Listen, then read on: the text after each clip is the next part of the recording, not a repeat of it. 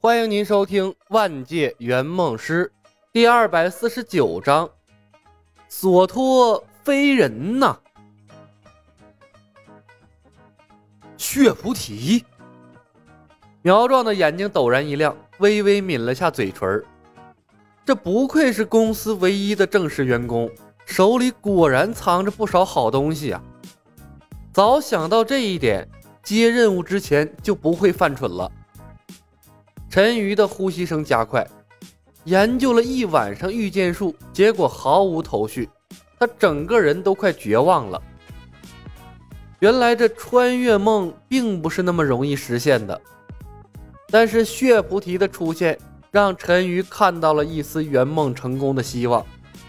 看着李小白的背影，陈瑜仿佛在看一道光，他恍然明白过来，梦想能否成真。关键不在于他自己，而是在于圆梦师。他是顾客，他花钱是买了外挂啊！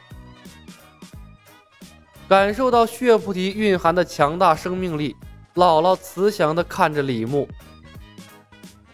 逍遥啊，我命数已尽，如此奇物不要浪费在我身上了。临死前，我只想拜托你一件事儿啊。”李逍遥上前一步，凑到了姥姥身边。姥姥，你说。姥姥一滞，把目光从李牧身上移开，好不容易酝酿出来的气氛陡然泄了下去。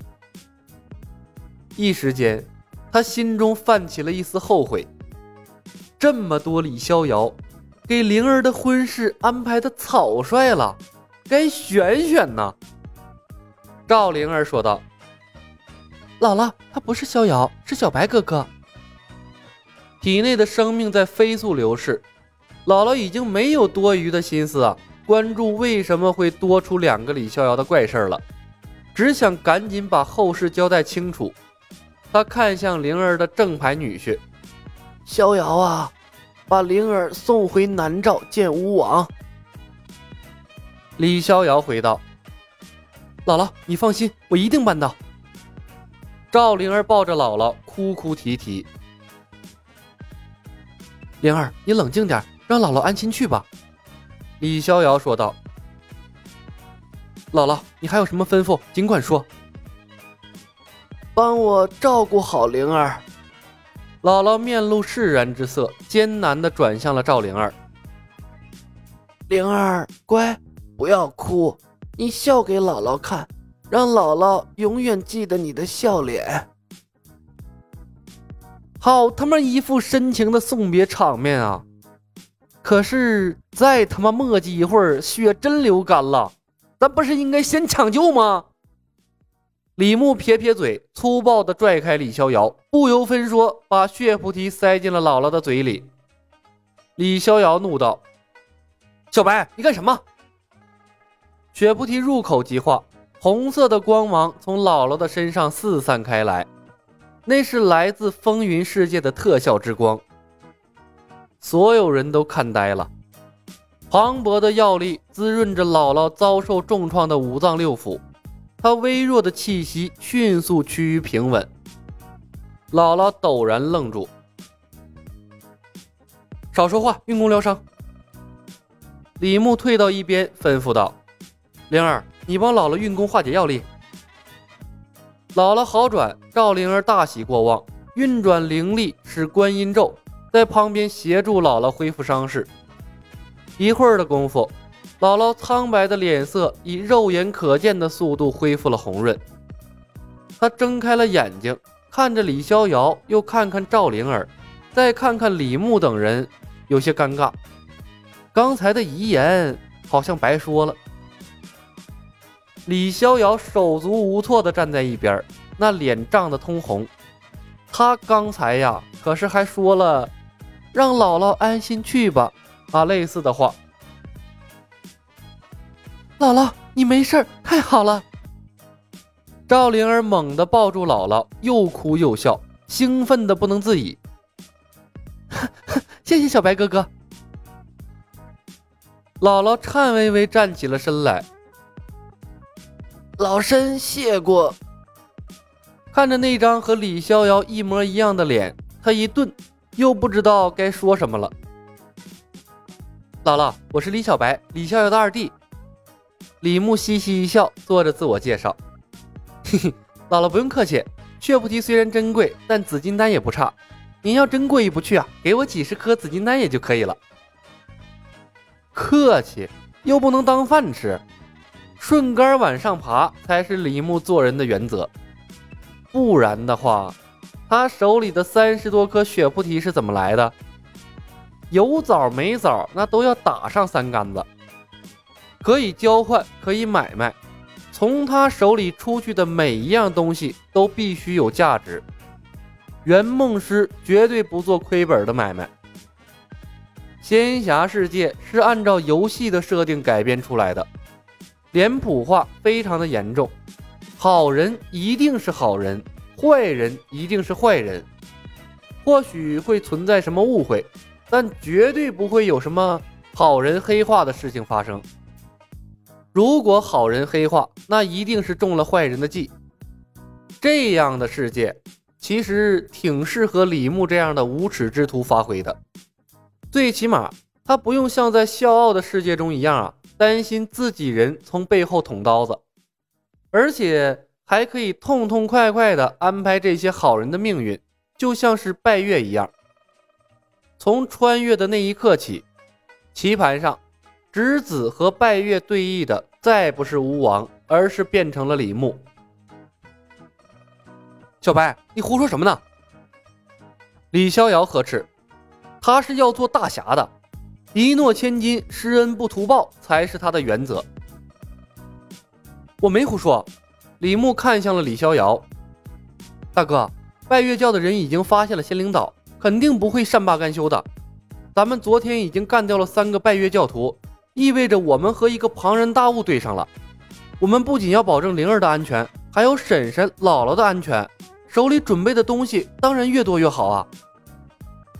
姥姥沉默了片刻。逍遥啊，小白说的没错，拜月教主是个心狠手辣之人。十年前为了一己私欲，不惜水淹南诏国。这次他没有成功，一定会卷土重来的。多做准备是对的。他赞赏的看了李牧一眼。小白啊，紫金丹炼制比较复杂，岛上也只剩了十多枚，你想要几十粒肯定是没有的。灵儿，去把紫金丹取来给小白吧。赵灵儿应了一声，欢天喜地的跑去取紫金丹。姥姥这才看向了李牧等人。逍遥、小白，还有苗壮笑道：“嘿嘿，姥姥，我是小白的孪生兄弟李小黑，我是陈鱼，他们的好朋友。”陈鱼干笑道：“一群李逍遥中间，他感觉自己有些格格不入了。”姥姥对他们点点头：“都是好孩子，很抱歉啊，把你们卷入这场危险之中。”灵儿其实是南诏国巫王的女儿，我还是希望你们把她送回南诏国。毕竟仙灵岛已经不安全了。虽然我被小白救了回来，但身体损耗严重，已经护不住灵儿了。回南诏国找巫王，或许只有他才能保护灵儿啊。NPC 派任务，李逍遥配合的道。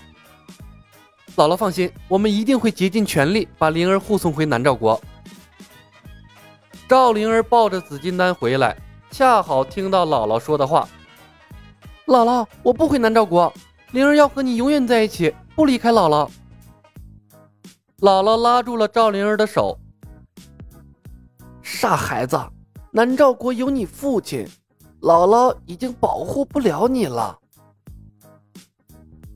十年前，巫王奈何不了拜月教主，十年后他就能护住灵儿吗？据我所知，巫王已经成了拜月教的傀儡，如今在国内没有一丁点儿的话语权。李小白再次扮演了忠言逆耳的角色。姥姥，拜月教徒抓灵儿没有成功，你却让我们主动把他送回去，这是送羊入虎口啊！姥姥一愣，可是仙灵岛已破，我护不住灵儿了。你护不住，还有我们呢！李小白拍着胸膛，南诏国只是大唐的附庸，难道还有什么地方比大唐更安全吗？灵儿身为南诏国的公主，的确应该回去，但绝不应该像这样回去，而是应该凝聚起一股足以打败拜月的力量，再堂而皇之的回去。到时候直接打败拜月，拯救南诏国于水火之中，这才是正儿八经的回归方式。赵灵儿目瞪口呆。